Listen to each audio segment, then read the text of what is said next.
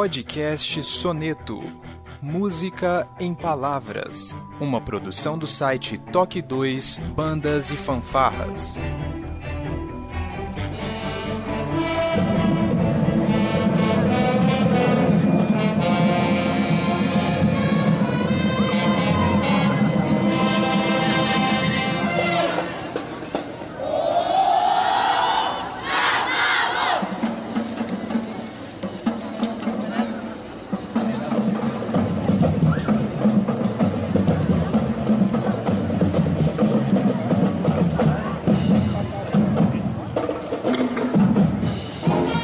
Boa tarde, boa noite, sejam bem-vindos a mais um Toque 2 Podcast Bandas e Fanfarras no ritmo da vida na batida do coração. Diretamente de Ribeirão Pires, eu sou Josi Slay e hoje nós vamos conhecer um pouquinho mais da história de um maestro bastante conhecido no meio de bandas e fanfarras, diretamente de Louveira. Maestro Joel, seja bem-vindo ao Toque 2. Obrigado. Oi para todo mundo. Desde já eu agradeço a sua disponibilidade, maestro maestro. A gente já vai conhecer um pouco mais da história do Joel logo depois da nossa vírgula sonora.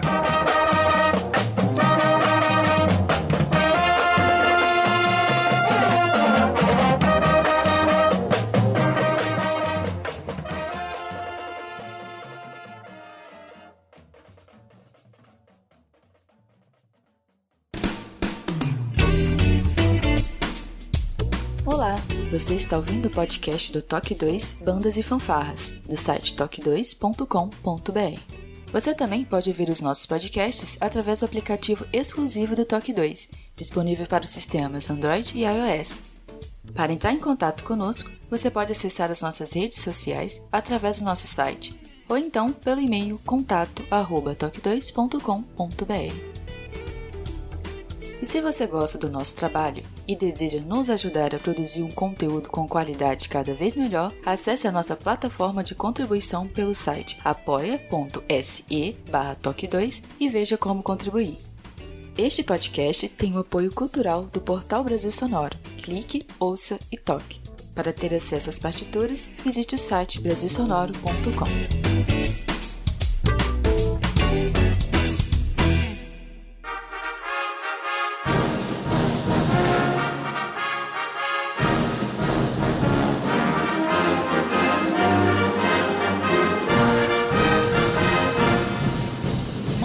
bem, Maestro Joel. Eu sempre aqui no início, eu gosto de falar um pouco como que eu cheguei na pessoa, né? Que a gente está batendo esse papo. Eu acredito que a gente deva ter se esbarrado em algum grupo de WhatsApp, porque é o que tá pegando, né? No meio de bandas, a internet acabou juntando a, a galera aí nos grupos e tal. Mas especificamente eu me lembro que eu acho que foi em Francisco Morato, vocês tocaram uma peça da Vigolias e eu lembro que eu fui procurar o maestro ali já na saída, fui perguntar da peça, pegar um, um depoimento seu ali e tal, e ali a gente meio que efetivamente traçou aí uma, um relacionamento, mas agora eu sei quem é o Joel, o Joel sabe quem é o Josisley, sabe quem é o Toque 2, então foi ali que a coisa aconteceu. Se não me falha a memória, o seu genro foi o compositor da peça da Vigolias, e aí você possibilitou esse contato, ele gravou aqui com a gente um programa falando sobre essa peça, vai estar o link aqui no post para quem quiser é, ouvir o, um pouco mais sobre essa música. Então foi assim que a gente teve esse, esse contato, né? E ali eu me lembro, nesse depoimento que você falou, você citou alguma coisa sobre já ter passado por Francisco Morato, ou Franco da Rocha, ou alguma coisa assim, né? E aí, mais uma vez, eu percebi como a história dos grandes maestros, das bandas e fanfarras, aqueles maestros que têm mais vivência, né? Elas acabam se é, encontrando em diversos momentos, né? E daí veio o interesse da gente bater esse papo. É, eu gosto de começar fazendo três perguntas aqui um pouco cabulosas, né? Vamos ver se talvez você vá responder as três. Eu gostaria de saber qual é o seu nome, a sua idade e qual a sua profissão, a profissão que põe a comida na mesa, Joel. Bom, o meu nome completo é Joeldir Manoel Silva, né? Mas todos conhecem por Joel Silva. E é até complicado porque na família tem vários Joels, né? O meu avô era Joel, meu tio mais velho Joel, tenho dois primos com o nome de Joel. É uma confusão quando junta a família. Acabou que ficou Joelzinho, né? O Joel, Joelzinho maestro, eles me chamam na família, né? E a minha idade, ah, isso aí é meio chato, mas eu tô com eu faço esse ano, eu completo, né? Completo 56 anos. E a outra pergunta. Qual que é a sua profissão? Ah, tá. É... Ah, eu sou músico. eu sou músico, eu trabalho com música há bastante tempo. Ainda é, é o carro-chefe aqui, é o que, o que traz a, a comida aqui para casa. Durante anos foi o trombone. Hoje é só aula mesmo. E eu sou, sou proprietário de uma escola também, né? O Colégio Cristão Atos. É uma escola de educação cristã, educação é, cristã clássica. E nós temos até sétimo ano esse ano. Essa escola fica em Louveira mesmo, né? Ela fica na cidade de Vinhedo. Vinhedo, no bairro da Capela, em Vinhedo. Eu sou péssimo em geografia, mesmo aqui no estado de São Paulo. Vinhedo é próximo a Louveira? É, pertinho. Nós temos aqui, vamos, vamos pensar na Anguera. A Anguera nós temos Jundiaí. Aí quando você passa Jundiaí, é um lugar muito famoso aqui, onde fica Louveira, porque tem de um lado tem o frango assado, do outro lado tem o Lago Azul, né? Eu lembro que eu, eu nunca imaginei que eu fosse morar por aqui, porque era a última parada com a banda de Franco da Rocha, quando a gente voltava de, do, dos concursos aí pro interior, eu era moleque e parava ali no Lago Azul, né, para comprar um lanche, um pão. E aí logo depois, né, Louveira já vem Vinhedo. Vinhedo aí vem Valinhos e Campinas, né? É, tudo bem próximo aí, né? É bem natural, né? Trabalhar na cidade ali do lado, né? Legal. É, bom, em algum momento, eu acredito lá na sua infância, você teve um contato com música? Veio de um parente? Como que foi esse seu contato com música? Sim, eu não tenho. A, a minha família não é uma família de músicos, né? Eu tenho lá, não sei lá, parente tataravô, não sei das quantas, segundo conta a história, que o Zequinha de Abreu é, tem um grau parentesco muito distante da, da, família. Mas nunca mais se ouviu falar em, em, veia assim, musical na família, né? Mas o, o, meu irmão, ele tocava percussão, né? Tocava é, na banda, na época, era fanfarra, né? Fanfarra do Befama, lá para os anos 60 para 70. E aí eu, eu eu via isso, isso já estava em mim, assim, 7 de setembro, não via a hora de chegar para assistir, né? Inclusive, a, a, a, escola que eu me matriculei, é, na época, que era um colégio ao lado do, desse colégio é, Befama, era o Colégio Domingos Cambiag, que é onde o Jairo Farias, né? Você conhece, né? O Jairo. O Jairo é, tinha uma fanfarra lá. Então, eu fiz aquela choradeira para me matricular na primeira série, né? No, no, no primeiro ano. E aí, não, mas lá tem fanfarra também, você vai poder participar. Eu lembro que quando eu entrei foi aquela decepção, né? Porque eu entrei na escola foi quando o Jairo saiu. Ah. o Jairo saiu de lá, né? Mas mesmo assim eu tinha aquele contato, né, com meu irmão. Eu lembro que meu irmão dava aula, né? Ensinava é, um pessoal em casa a tocar, né? E, eu lembro que eu tinha lá cinco anos de idade, eu, eu pegava as baquetas e, e, imitava o ritmo que ele fazia. E, e eu lembro, ele fala, você não esquece disso, né? Porque hoje meu irmão é, ele é professor de violino, né? Ele toca na congregação cristã, ele dirige uh, um dos grupos, né? E ele fala, você não esquece dessa história, né? Assim, porque ele também fica lembrando, né? Que ele falava para as meninas, o meu irmãozinho de 5 anos faz, e você não faz. é uma coisa legal de lembrar. E aí eu, desde a primeira série, aquela caixa enorme, né? Aquela caixinha. A caixa era enorme e eu já, já tocava nos desfiles, né? De 7 de setembro. E, e foi assim que começou. E participei desde sempre da fanfarra, né? E era, era sempre assim, um professor de educação física. O Jairo voltou um tempo, ensinou. Na verdade, ele, quando eu entrei na escola, ele estava ainda. E meu pai me levou para, é, ficou comigo no final da aula para eu poder falar da fanfarra e o Jairo foi meio assim, meio. Ele falou: ah, mas é muito pequeno, não tem instrumento que, que cabe nele, não. Veio o Jairo. Aí o Jairo falou: Ah, você é irmão do Jorginho? Ih, tá no sangue então, acho que. Aí ele pega uma caixa lá, e eu peguei a caixa e ele: Não, não, não, não, você vai ficar tocando, pode tocar. Aí já me deu a caixa. Era maior que eu, assim, né? Imagino. E eu fiquei, não, ele ficou ainda um ano lá. Aí depois ele acabou saindo, mas eu participava da, da, da fanfarra, né? Nos outros anos eu participei e eu ajudava bastante o, o professor de educação física, né? Sempre, eu vejo que hoje tem, tem umas, umas crianças que são bem, bem talentosas, assim, tem facilidade, né? A gente pede para auxiliar, ó, oh, me ajuda tal. E eu lembro que eu estava na, quando eu estava sexta série, é, tinha um menino que tocava no Walter de Caeiras, o Reginaldo, né? tocava com o Zilton, ele que ajudava as cornetas a tocar, né? E eu era da percussão. Só que eu pegava a corneta e eu tocava, né? Aqueles negócios. Aqui tinha aquele negócio, né? Que é o nome aí do toque 2, né? Exato. Toque 1, um, toque 2. Exatamente. né? É, isso é, mesmo. É, isso mesmo. Então, que eu já ouvi a história, você contando de onde surgiu o, o, o toque 2, né? Uhum. Então, e aí tinha, e, e, era eu que dava a entrada, o professor fazia. Aí esse Reginaldo aí brigou com o professor, jogou a corneta no chão, falou que não ia mais. Aí o professor, tem alguém que sabe fazer a corneta? Aí o pessoal, o Joel Dir, o Joel Dir. Aí ele, ô menino, você toca a corneta? Eu falei, não, professor, não toco. Mas estão falando que você sabe tocar. Eu falei, não, pega a corneta aqui. Aí eu soprei a corneta, aí eu tirei os toques, né? As musiquinhas que o Jairo, que sou, o que ficou na fanfá foi o que o Jairo passou, né? Os dobradinhos lá que ele fazia pra fanfá. E aí foi que eu comecei a ensinar a fanfá, né? Comecei a ensinar assim, ensinar, ajudar o professor, né? Eu tinha uns 12 anos, né? E assim que começou, aí, aí logo depois, é, com 13 anos, eu entrei na banda de Franco da Rocha. E foi uma coisa engraçada também, porque o Jairo é uma época que ele tinha saído da banda de Franco. Aí eu fui pra banda e eu queria ser aluno do Jairo. Era o meu sonho. e aí, por fim, ele, ele saiu. E aí, é, entrei na, na, na, banda, continuei ajudando na fanfarra da escola, né? Mas aí, era só fanfarra de 7 de setembro. E eu lembro que, na época, tava o maestro Nelson. Eu lembro que a banda de Franco da Rocha, ela, ela juntava com o Colégio Bilac, de São Paulo, que tinha o Dorival Puccini. Sim. Então, eles juntavam. Foi uma época que praticamente foi a mesma banda. Franco da Rocha. Só que eu era muito criança. Eu entrei, é, tinha 13 anos. É, eles iam colocar eu na linha de frente, iam fazer uma roupa de Napoleão, já ter uma espada na mão. Eu fiquei louco da vida, né? Eu falei, aqui. Eu fiquei morrendo de vergonha.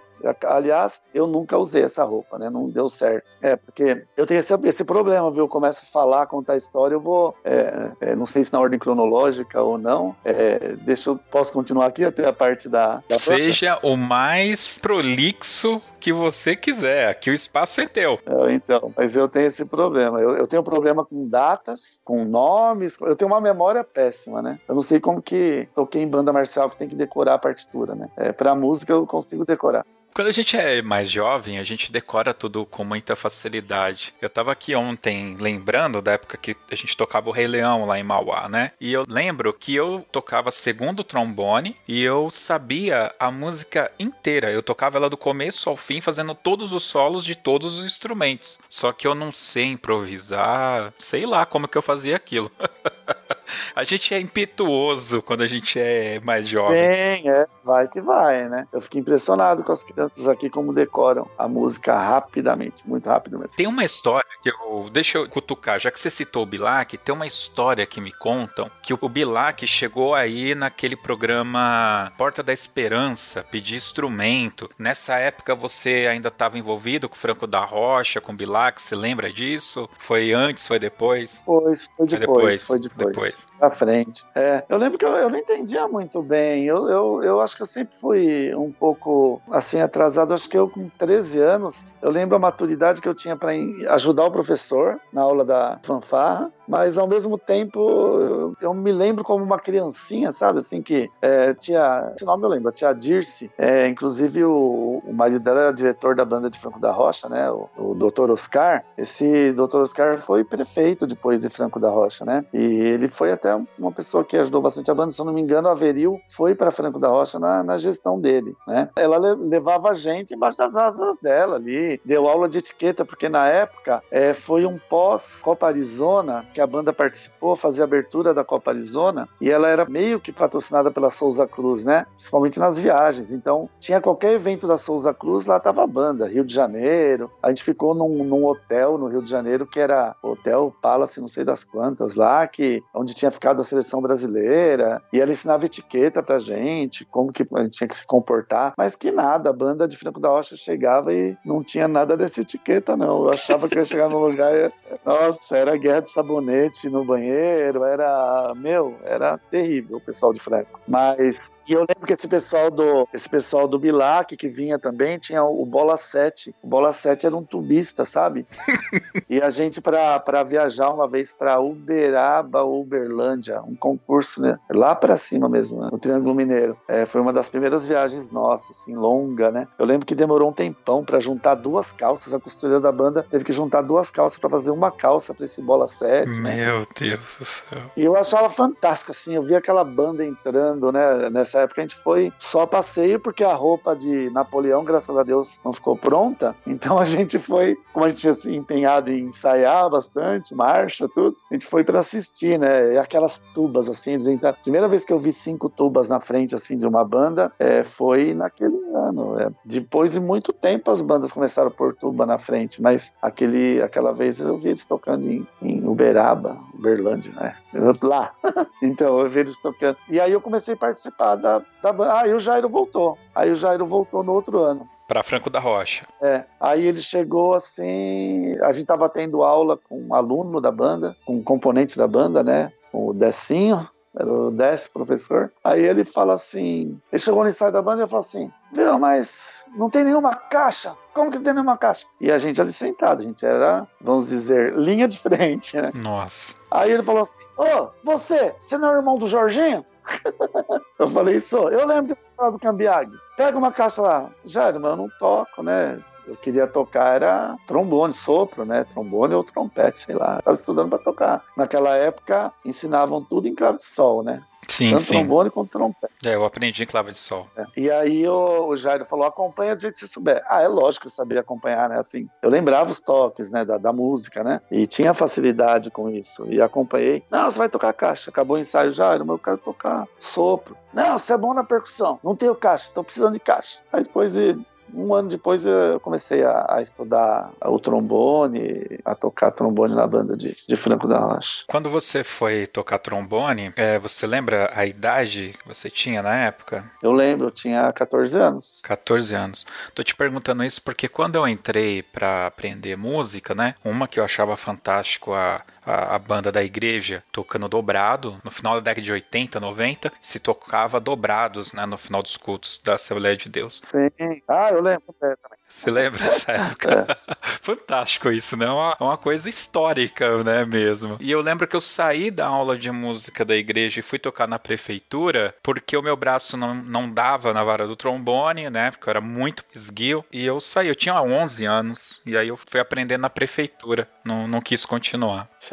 então, e você sabe, essa escola Domingos Cambiag, que eu fiquei até a oitava série, né? Hoje é o nono ano, ensino fundamental, né? Dois. E aí eu mudei de escola, né? Fui para o Befama, que era a escola que já não existia mais fanfarra nessa época. A fanfarra do Befama virou banda marcial de Franco da Rocha, né? Já não tinha mais a fanfarra. E aí, tava para chegar o 7 de setembro. Aí a diretora da escola é, me chamou. A diretora da escola foi a minha professora da primeira série. Ela me chamou, falou que uns alunos foram atrás dela, queriam que eu fosse ajudar na fanfarra. Mas eu era Bom, eu, eu tenho uma estatura, você viu minha estatura, né? Eu tenho 1,65m. Eu, aquela, com aquela idade de 14 para 15 anos, é 15 anos na verdade, eu era muito carinha de criancinha mesmo, né? E aí a, ela falou assim: Ah, você quer ensaiar fanfarra? Aí eu falei: Eu ensaio. A princípio ela colocou o professor uns dias lá para me ajudar a botar ordem, né? Que era mais velho. Aí ele falou: Não, não, o Joel Dir consegue sozinho. Aí ele consegue. Aí começamos. Aí uma amiga da banda de Franco, né, também, ela, ah, eu vou montar a linha de frente então. Ela começou a montar a linha de frente e eu sopro e percussão, né? E aí deu tão certo, assim, aquele ano, que a gente desfilou 7 de setembro, que a gente resolveu começar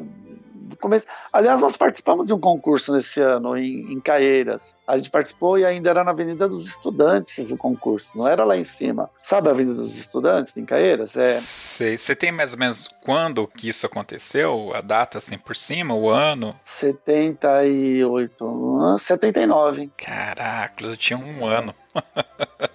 É, e aí a gente disputou um concurso e eu lembro que eu peguei, chamei até alguns amigos da banda para tocar e a gente foi, mas foi assim, com o uniforme antigo da banda de Franco. O Jairo falou: "Não, pode pegar aqueles uniformes ali, vai atrás do pessoal que levavam para casa o uniforme, né? Então tinha na casa do pessoal, já não usava mais uniforme. E a gente disputou em Caeiras e a gente acabou ficando em segundo lugar. Mas esse ano aí foi assim. 7 de setembro, desfilou a fanfarra. Aquele pessoalzinho deu uma ensaiadinha no, com o que tinha no 7 de setembro e fui pro concurso de Caeiras, né? Que era do lado de Franca. Eu fui pro concurso lá é, em outubro, concurso de Caeiras. Aí a gente foi vice-campeão. Aí tá bom, então vamos continuar. No começo do ano que vem a gente já pega no começo do ano. Agora, ô Joel, só, só um detalhe. É, 78, você foi vice-campeão em Caieiras com uma fanfarra ali que né? Enfim, você era um adolescente na época, 79. Como que era o repertório da época? O que que você apresentou? Você se lembra? Eu tô te perguntando isso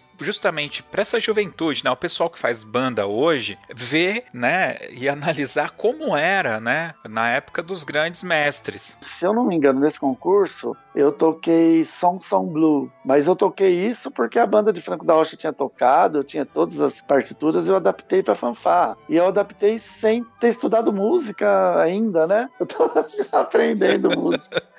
Eu fiz isso. É, e foi assim, a gente tocou meio ali na rata, né? Até aí você já tinha participado de campeonatos, mas como músico, né? Ali e tal. Como foi para você agora estar na regência? Chegou ali a hora, é você, tá ali a música, vamos, vai baixar a mão, a banda vai tocar, e é um trabalho que você executou para estar tá ali. Então, é, é, não, foi. Eu, eu lembro que foi uma emoção enorme, né? Eu lembro que tinha o, o vagão, o vagão, era o Wagner, era de Mairiporã, ele era da fanfarra, do, acho que ele foi regente ainda do, do Tia Emília, mas ele era regente daquela fanfarra Jesus Maria José, São Paulo. Foi, era uma fanfarra bem famosa na época, viu? Jesus Maria José. É, é na mão, é na boca, é no pé. Jesus Maria José. Era o grito deles. Você tá brincando é na mão, é na boca, é no pé, Jesus, Maria, José.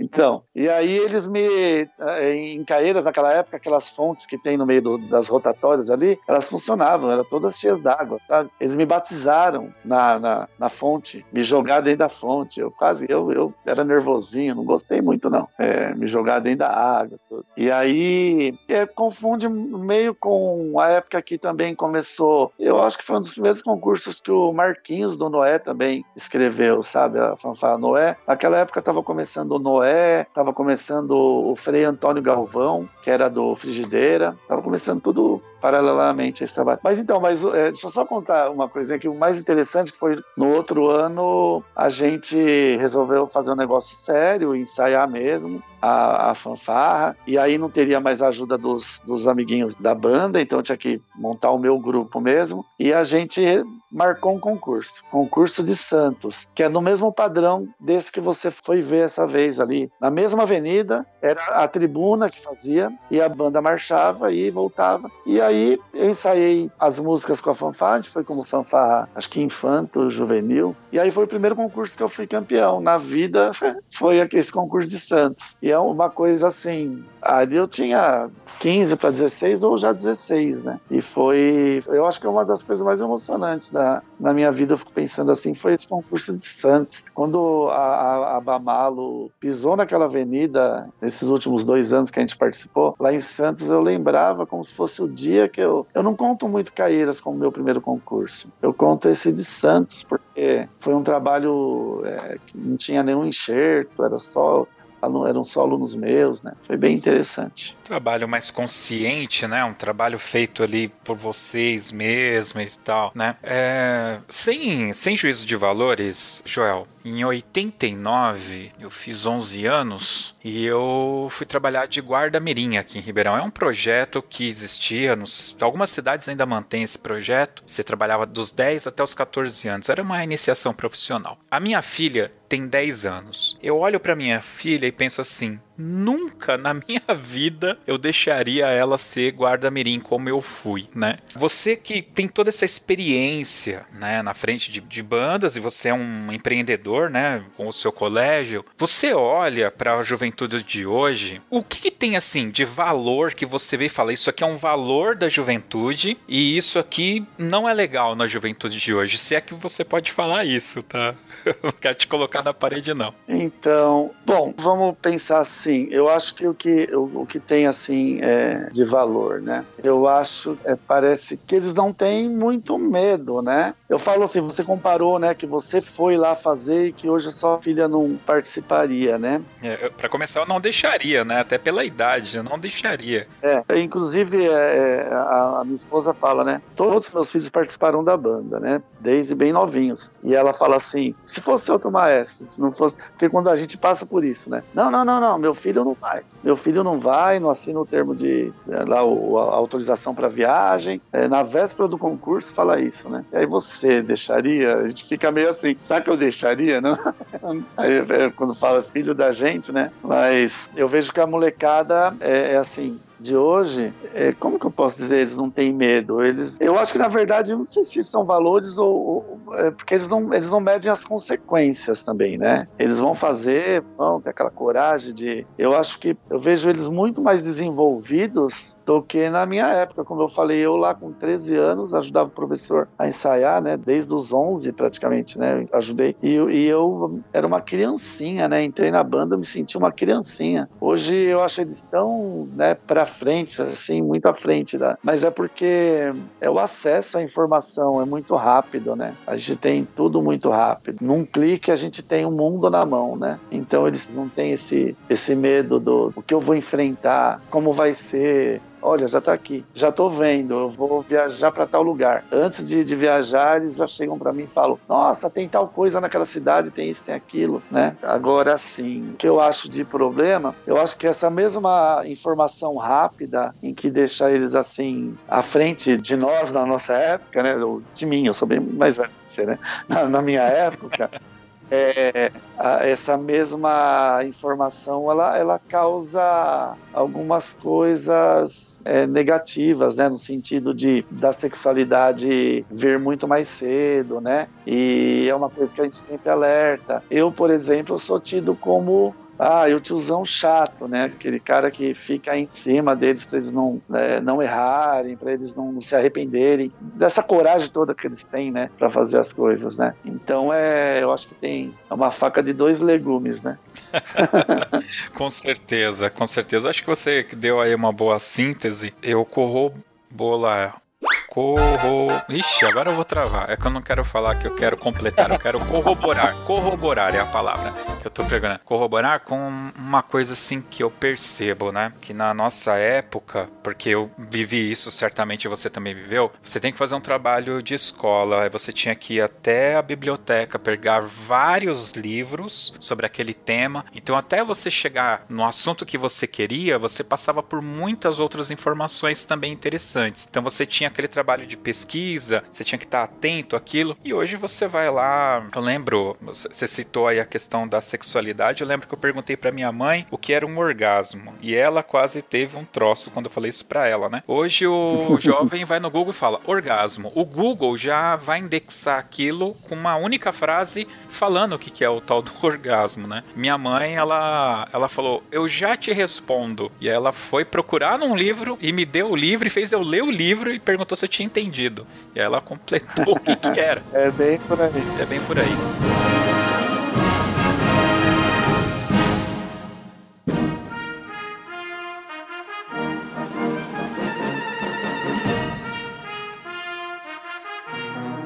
Muito bem. Joel, agora você é maestro de uma banda. Ok, você é um adolescente ainda, você ainda vai querer namorar, eventualmente você vai querer construir uma família. E aí, é, nessa, nessa idade já começa a vir aquela coisa do o que, que eu vou ser quando eu crescer, né? Você queria ter uma outra profissão? Ou você foi empurrado para essa coisa da música? Como que foi? Você tinha uma outra coisa que você queria? Como que foi essa escolha pela música? Eu acho que hoje eu tenho mais dúvida do que antes.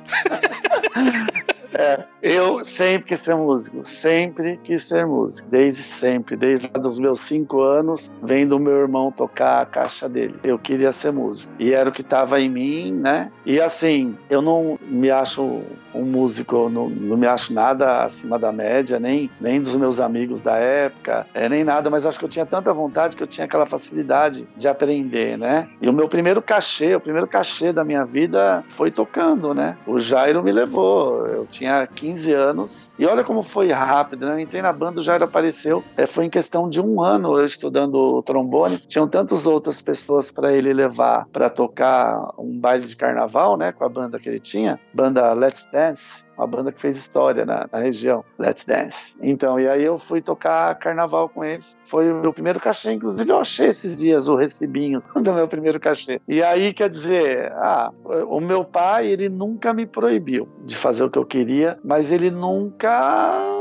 aprovou 100%, assim, sabe? Ele deixava eu fazer, mas ele achava que eu tinha que estudar alguma outra coisa paralelamente, né? E não, eu queria era, era música. Uma vez eu pedi para ele, ah, pai, a minha vizinha dava aula de, de piano, né? Mãe de um amigo meu de escola. Ô pai, deixa eu estudar piano. Ele, ah, que piano? Estuda violão. Violão você leva pro bar e toca no bar. Você leva pra qualquer lugar que você toca. Aí eu, só pra eu não ir, pá, pai, queria estudar piano. Ele, mas o piano você não carrega. Aí ele brincava comigo. O dia que você carregar um piano, eu deixo você tocar. O dia que você conseguir carregar. E, e você sabe que foi um negócio tão interessante que o, o, o, dia que eu comprei um piano, né, meu primeiro piano, eu lembro que os meus cunhados foram me ajudar a carregar. Quem me ajudou a buscar o piano foi o seu Jorge, lá, mas da dona Wanda, sabe? O seu Jorge de Pirituba. O, o que tinha a fanfarra, que ensaiava na garagem dele, Monteiro Lobato, é ele? É isso, ele. Tinha uma caminhonete, eu ah, comprei um piano, Jorgeão. Ah, vamos buscar. Aí eu trabalhava, nessa época eu trabalhava no Monteiro Lobato, né? Eu era o regente lá da, da fanfarra. E é interessante o jeito que eu fui parar lá, eu queria contar isso aí também. É interessante. Eu quero saber.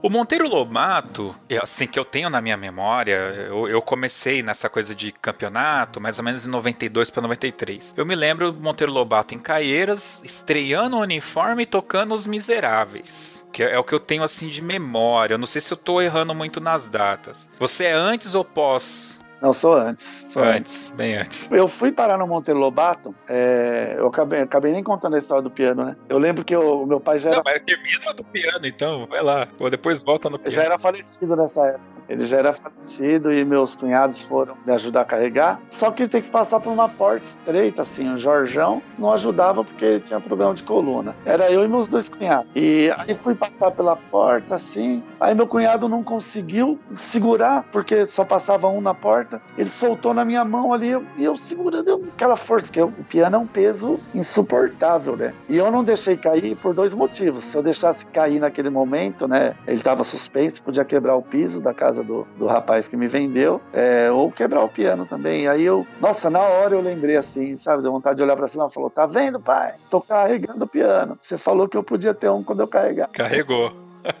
É, no, no Monteiro Lobato foi um negócio interessante. É, eu dei nota num concurso em, em, Franco da Rocha. Nossa, isso eu era bem, mas bem jovem. Eu devia ter o quê? 18 anos ou 19. Foi tudo muito rápido, as coisas aconteceram, né? E eu já tinha, eu tinha com 18 anos, é, eu tinha começado a fazer minha primeira faculdade de música, né? Começado a fazer composição e regência no Conservatório Dramático e Musical de São Paulo, onde hoje é a Escola Municipal de Música, né? Ali na Conselheiro Crispiniano, né? Eu tinha começado a fazer a composição e regência ali. Ah, você vai dar nota, não, vai dar nota. Sua fanfarra não vai participar, tal, não vai concorrer, você vai dar nota. Nessa época eu, eu regia a fanfarra Rito Comitani. Eu saí do, dessa fanfarra do Escambiaga, ela acabou, né? Não teve mais apoio. E aí eu comecei essa fanfarra em outra escola em, em Louveira, Rito Comitani, foi uma escola que, que também a gente ganhou vários títulos com eles. Foi uma época muito legal, muito gostosa. E aí eu estava dando nota no concurso e entrou essa, essa fanfarra, né? Monteiro Lobato de Pirituba. Eles tocavam assim, meio uníssono, mas com uns contracantos, né? Tocavam com uma garra assim que eu falei, nossa, que coisa bonita de ver, né? E eu, quando eu dou nota no concurso, mesmo, da mesma maneira que eu falo, eu escrevo bastante, né? Escrevi bastante, escrevi, escrevi, escrevi, escrevi, né? Como eu sempre faço. Eu vi que tinha potencial a fanfarra tal. Nossa, chegou na segunda-feira, a dona Wanda me liga, a mulher do seu Jorge. E com aquela uma vozinha doce, sabe? Ela tinha uma voz bem doce. Então eu imaginava que ela era uma era mocinha, assim, ela tinha uma voz de mocinha. Aí ela ligou e falou assim: Eu gostaria de falar com Joel, né? Ah, sou eu. É, meu nome é Wanda, eu sou da. Eu falei, oi, dona Wanda, conhece a senhora.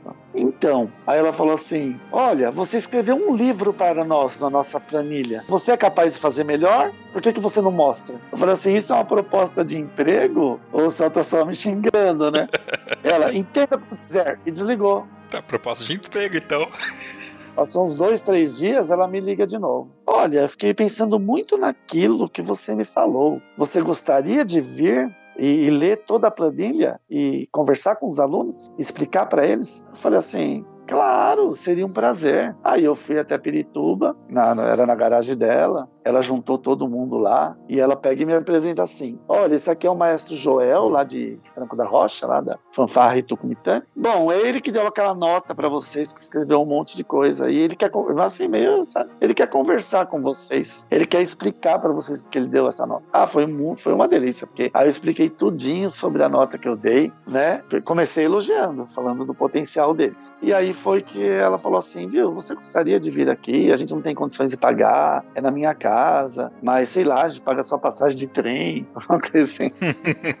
Aí eu fui voluntário lá para Pirituba, eu vi, né, o trabalho deles como era, fiquei tocado pela coisa. Fui para Pirituba. Eles tinham um piano, né, no fundo da casa deles, então eu adorava ir lá porque eu ficava tocando o piano, né? Na época que eu estudei piano, não tive piano em casa, era um sufoco, né? Eu estudei piano no conservatório da Lapa, né? Extinto já também. Estudei muito pouco, viu? Eu não sei nada de piano. Nada, nada. Me ajudou nas composições Sabe mais do que eu, eu tenho plena certeza disso. Eu sou um músico em dó maior. muito pouco. Me, me ajudou várias coisas, né? O piano, mas não. Não, o piano é muito importante, né? Para quem é arranjador, para quem tem pretensão em ser compositor, eu acredito que seja fundamental você é, saber um pouco de piano e também violão ou um outro instrumento que trate mais harmônicos e tal.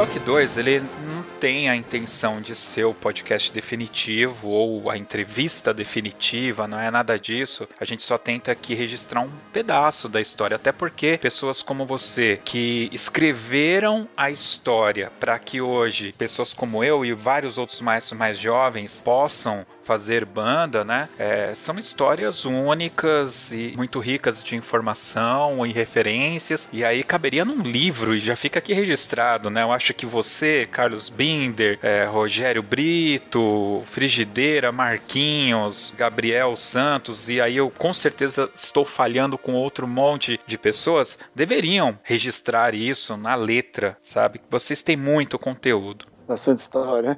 Tem, poxa. Não, é porque é, é a nossa história, né, Joel? É a nossa história. Eu digo a nossa história porque você veja, eu vou falar aqui da, da, da, do Monteiro Lobato, e aí eu sei que eles encerram na garagem porque o Polini, que passou por aqui, contou um pedacinho da passagem dele por lá, então eu sabia que, que era um casal de senhores, e eles, já idoso, e eles tinham lá a fanfarra na garagem, então eles tinham toda uma vontade de fazer aquilo, aí vem você agora me conta um outro pedaço dessa história que eu não tenho, então olha que gostoso isso, né? Talvez não seja tão relevante para o nosso ouvinte lá do Amazonas, mas aqui para a história das bandas e fanfarras de São Paulo, isso é muito relevante, né? E a gente tem pouco conteúdo que registra isso. Enfim, então é, isso é para te dizer que o nosso tempo tá indo embora, cara, e você tem um monte de coisa para falar ainda. Então, eu queria que você contasse como que você foi para Louveira e aí com certeza já com toda essa sua experiência, quando você foi para lá, você desenhou o que você ia fazer, enfim, fala um pouco pra gente sobre Louveira. Sim, é, é lógico, você falou, tive várias passagens, né? Passei pelo Levorim, de Morato, né? Aí depois do Monteiro Lobato, aí nós fizemos uma apresentação aqui na cidade de Louveira. Uma diretora do Befama trabalhava, uma ex-diretora lá do, de Franco da Rocha, trabalhava aqui na Secretaria de Cultura e falou: Olha, você não quer trazer a fanfarra para tocar aqui? Aí um dia a gente passando, a gente ia passar pela cidade e eu falei, poxa, vamos aproveitar o ônibus, a gente para lá e toca. Aí nós tocamos aqui num evento da cidade, calhou, deu certo, né? Aí tocamos aqui com Monteiro Lobato. Ah, eles ficaram impressionados, né? A gente tocou a, a, um trecho lá da, da Ida, né? A abertura da Ida de Verde, né? E, ah, o pessoal gostou, nossa, mas é uma fanfarra tal. Aí perguntaram pra mim, você não quer montar uma fanfarra? Eu falei, não.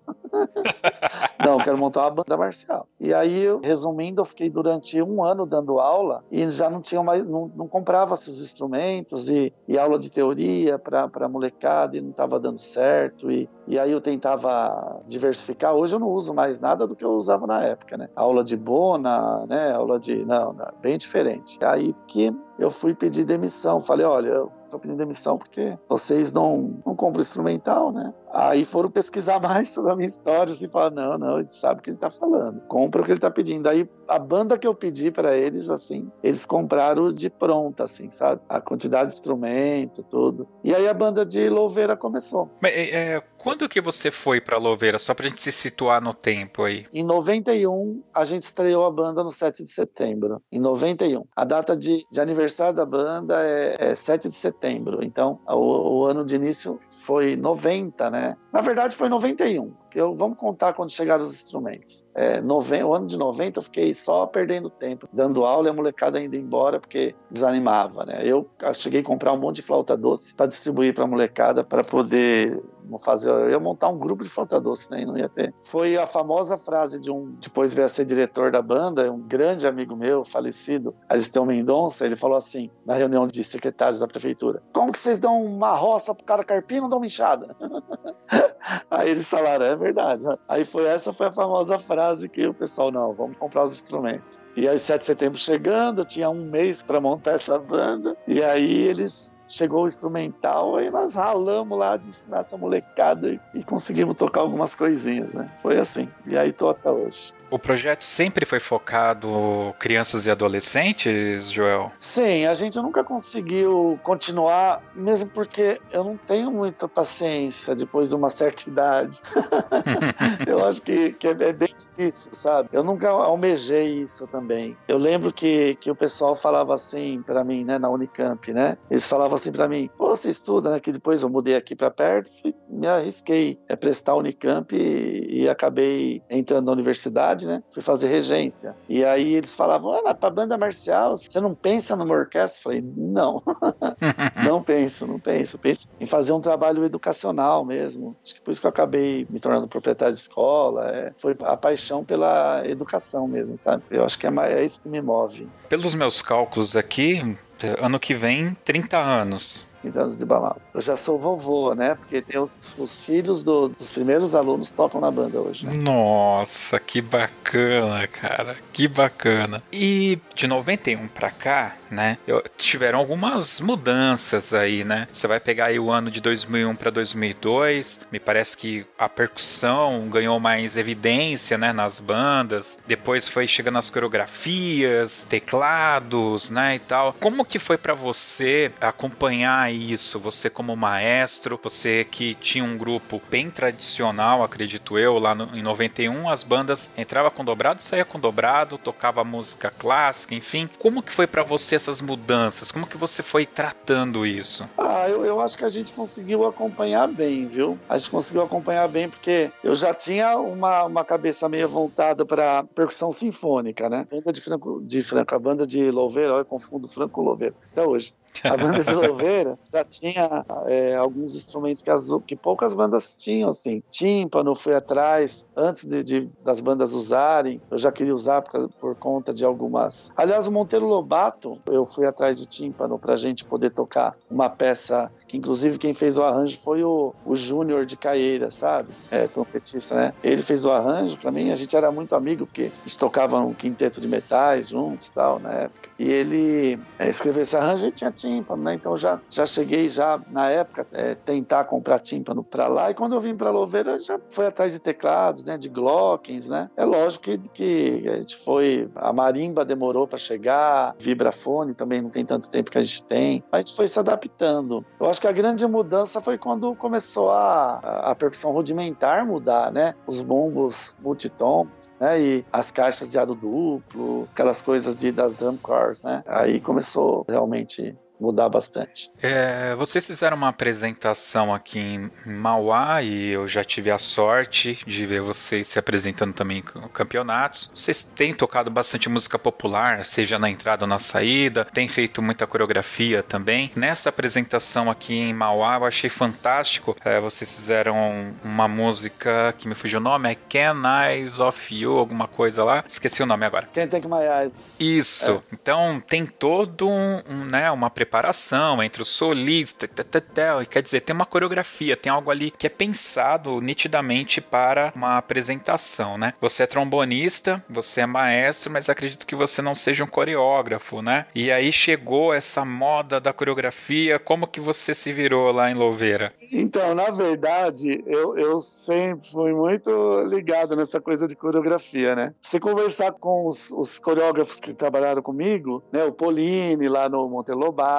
o Eduardo Caetano foi o primeiro coreógrafo aqui de Louveira, né? O Ademir de Caeiras trabalhou comigo também. É, se você conversar com eles, eles vão falar assim: ah, o Joel dá os pitacos até na coreografia da linha de frente, né? Olha, faz isso aqui que vai ficar legal. Eu tenho uma coisa interessante, né? Porque eu escuto a música, toda a música para mim vem em movimento toda a música. Então é toda a coreografia da banda sempre fui eu que fiz. São muito simples, muito simples, mas eu aceito opinião, às vezes os próprios componentes. E se a gente fizesse uma volta por aqui, uma volta por ali? Mas eu gosto muito do, do movimento. Inclusive tem, tem uma banda que eu fui muito fã e ela, o tempo que ela passou, ela brilhou demais, né? Infelizmente é, pararam o trabalho, que é a, a Lira Tatuí, né? Eles faziam uma coreografia fantástica, né? E é tão interessante porque a gente sempre fez aquilo assim, mas não, não, a gente nunca divulgou demais, né? E quando eu vi eles fazendo, eu falei, olha que legal, é bem o nosso estilo, né? Aí eu falava pra molecada, a única coisa que eles fizeram é que eles é, aperfeiçoaram e multiplicaram por mil, né? O que a gente faz de perfeição, tanto tocando quanto né, na, na performance final de, de movimentações e tal. Mas é um negócio interessante que a gente, né?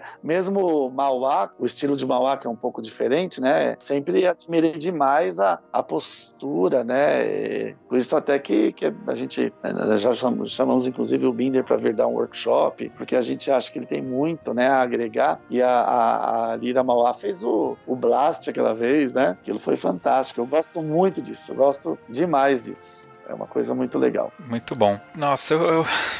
Puxa vida, meu. Eu queria ficar mais uma hora aqui. Ah, bom, mas aí a gente se encontra nos campeonatos aí. Eu vou te encher de outras perguntas depois, tá, Joel? Me desculpa. É que senão né, não tem, não, não tem tempo pra gente falar tudo. Ainda mais você como educador, teria muita coisa aqui pra gente falar. Bom, Joel, a gente tá, tá aqui praticamente chegando ao final, e aí eu sempre peço, né, que o nosso convidado é, utilize aqui o espaço para falar o que quiser, se quiser agradecer, se quiser xingar, e é com você. Enfim, o espaço é teu, use como você quiser, fique à vontade, por favor. Ah, eu primeiro quero te agradecer aí pela oportunidade, né, de falar um pouquinho, é, foi foi muito agradável, foi um bate-papo, né? Agradável e é, peço desculpa aí de falar demais, eu falo muito mesmo. Eu vou lembrando as coisas assim, às vezes fora da ordem cronológica, mas as coisas vão aparecendo, né? Na cabeça eu vou. Mas eu, eu, o que eu tenho para falar é assim, que é, o meio nosso,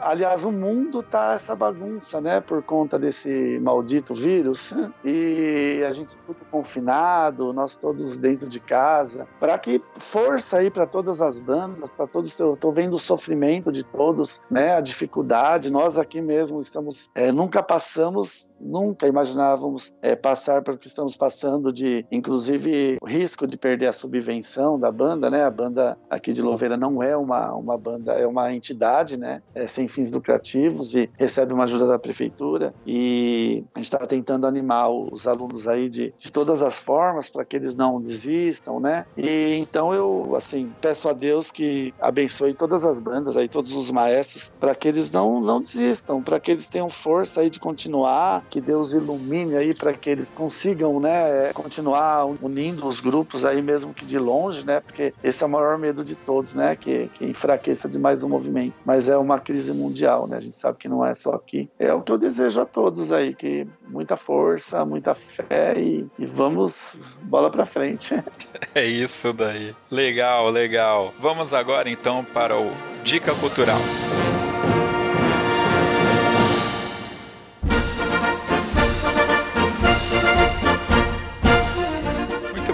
Dica Cultural é aquele momento que o nosso convidado dá uma dica pra gente, né, de um filme, de uma série, de um método de estudo, de um concerto, não sei, qualquer coisa aí que você quiser dar uma dica pra gente, Joel. Fica à vontade, viu? Aproveita, aqui é aquele momento para saber o que, que você faz quando não está na banda, hein?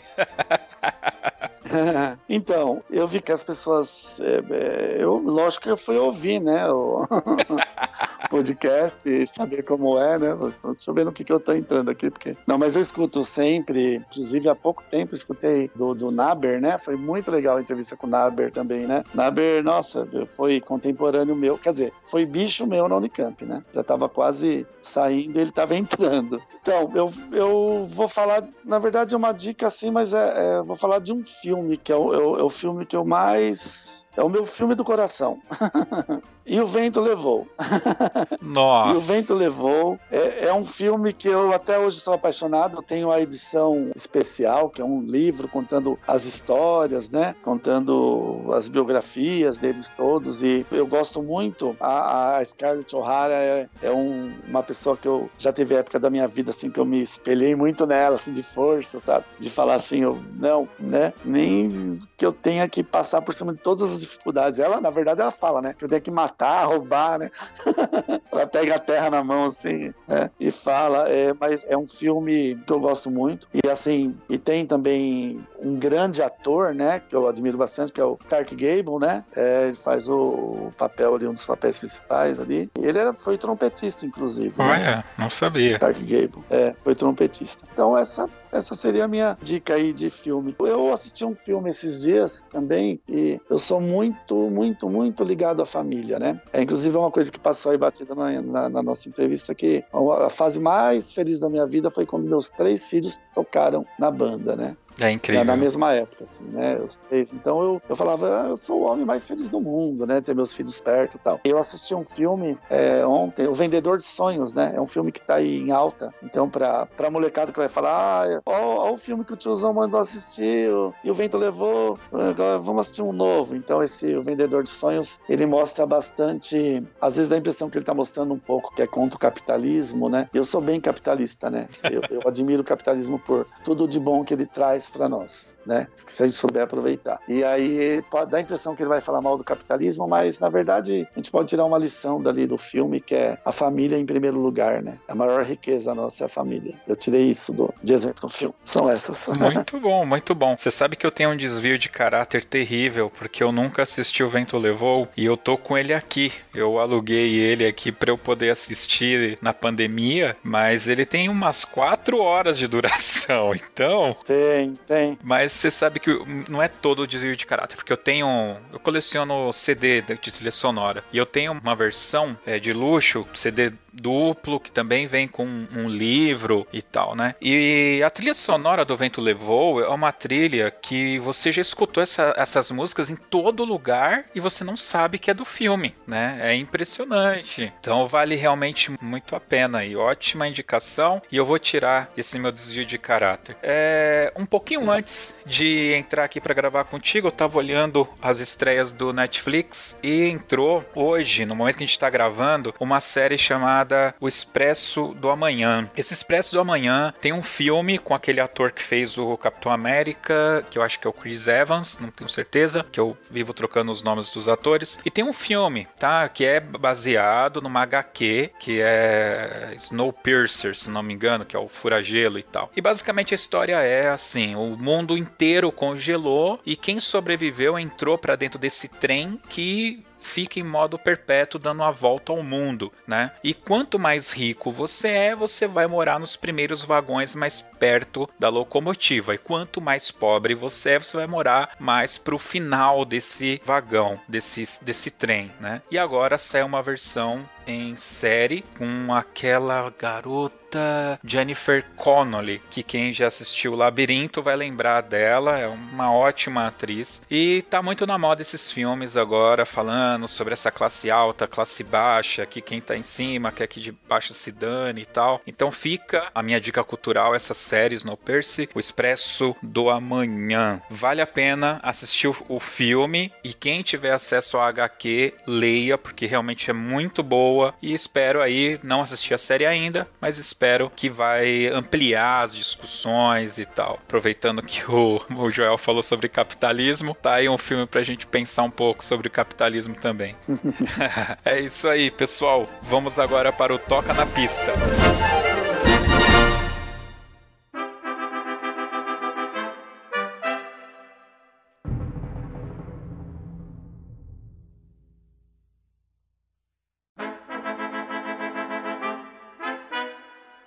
Bom, a abertura aqui do programa é óbvio que vai ter um pouquinho da Bamalo tocando, mas o Toca na Pista, Joel, você já sabe. É aquele momento que você vai escolher a música aqui pra gente escutar no final, mas eu quero saber a história por trás dessa música que você vai escolher. Não pode ser qualquer coisa, não. Eu quero aquela música do coração. Tá, é bem fácil para mim. Quadros de uma exposição. Nossa! Na verdade, a grande porta de Kiev. Uhum. É, deixa eu tentar falar bem rápido assim, a história dela. Não, fica à vontade, pode falar.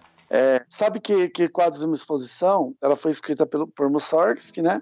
É, na verdade, já, ela já estava meio esquecida já no, no, começo de... em 1900 e, e, pouco, né? Eu sou muito ruim de data. E aí Debussy, né? Claude Debussy, ele fez a orquestração dessa música, né? E aí foi Mussorgsky ficou muito mais conhecido depois, né? Do que na, na própria época que ele escreveu. Então, tem é, alguns motivos, né? A história é muito bonita porque o Mussorgsky que ele escreveu depois de um ano que um amigo, um arquiteto e pintor amigo dele, faleceu e ele foi na exposição de quadros desse amigo e ele resolveu fazer uma música para cada quadro. Ele escolheu 10 quadros e, e, fez uma, uma música para cada quadro, né? Começa lá com promenade, né? E aí vai cada quadro e que chega na, na grande porta de Kiev. Então ele, eu via isso, né? Ah, o Debussy pegou uma peça de piano e, e orquestrou as primeiras músicas que eu hoje eu sou um vagabundo com confesso, para escrever música, né? Não escrevo, não escrevo porque tá tudo na internet. Eu pego e adapto tudo. Uhum. Adapto tudo. Mas na época eu tinha que pegar, então o que, que eu fazia? Eu tinha as pecinhas do, de piano que eu tocava na, na, na aulinha de piano lá, eu falava, ah, vou escrever para fanfarra, vou escrever para banda. Então os primeiros, ah, e, e inspirado no Debussy. Nunca consegui escrever igual o Debussy, fazer uma adaptação. Mas as músicas que eu tocava, tanto que o pessoal falava, ah, o Joel Melô, que eu, escrevia, né, as músicas bem, as melodias bem, né, Imagine, que tinha ali no piano, fazia o arranjo de acordo com o que tinha, adaptava para fanfarra ou para banda. E então é, é, tem essa história. A outra história também é que é, no meu casamento eu escrevi o quadros de uma exposição, eu adaptei para metais, ou aliás, o, a grande porta de Kiev, eu adaptei para a minha entrada foi com essa música no, no meu casamento. Foi o, a Grande Porta de Kiev, porque eu adaptei para metais. Então é essa é a minha história e, e, é por isso que eu indico aí essa música também, para vocês ouvirem. Principalmente a Grande Porta de Kiev, que é a música do coração aqui. Essa música é uma sinfonia, né? Porque são várias músicas, é uma sinfonia. Então, uma sinfônica. É, eu lembro que a primeira vez que eu escutei foi em 95, Pio 12 em Itacoaxetuba. E eles não faziam a introdução do Cabana de Bagaiaga, eles faziam só realmente o Portal de Kiev mesmo. E para pra pensar que essa banda ganhava concurso atrás de concurso tocando só essa parte, hein? É, porque são 16 partes, né, a obra, se eu não me engano. É, ela é bem, bem né, extensa. Que números, né? É, quer dizer, Promenade é o que vai tocando, né, entre uma peça e outra, né? São 10 quadros. Em 2001, o campeonato nacional foi em Florianópolis. A gente já usava o nome Lira de Mauá. Quem regeu a banda naquele campeonato foi o Marim. E ele fez esse arranjo pra gente tocar lá. E a gente tocou e ganhou o campeonato nacional na nossa categoria tocando. Essa música ela é muito emblemática mesmo, ótima. Vou dar uma quebra aqui falar uma coisa meio pop, né? A gente tem mania de traduzir pedaços das coisas, né? O portal de Kiev, The Great, né? Tal, é, a cabana de Bagaiaga eu tava assistindo um filme do Ken Reeves, John Wick, o primeiro, e ele é chamado de Bagaiaga, porque ele é um assassino e tal, né? E só que na versão em português os caras traduziram e chamam ele de bicho papão, né? É a cabana do bicho papão. É. eu achei fantástico isso, porque o que, que é Bagaiaga, né? Pô, é o bicho papão. Babaiaga, né? Baba. Baba Yaga. Muito bem. Vai ter link aqui no post para vocês saberem o nome certinho aqui, porque aqui vocês sabem.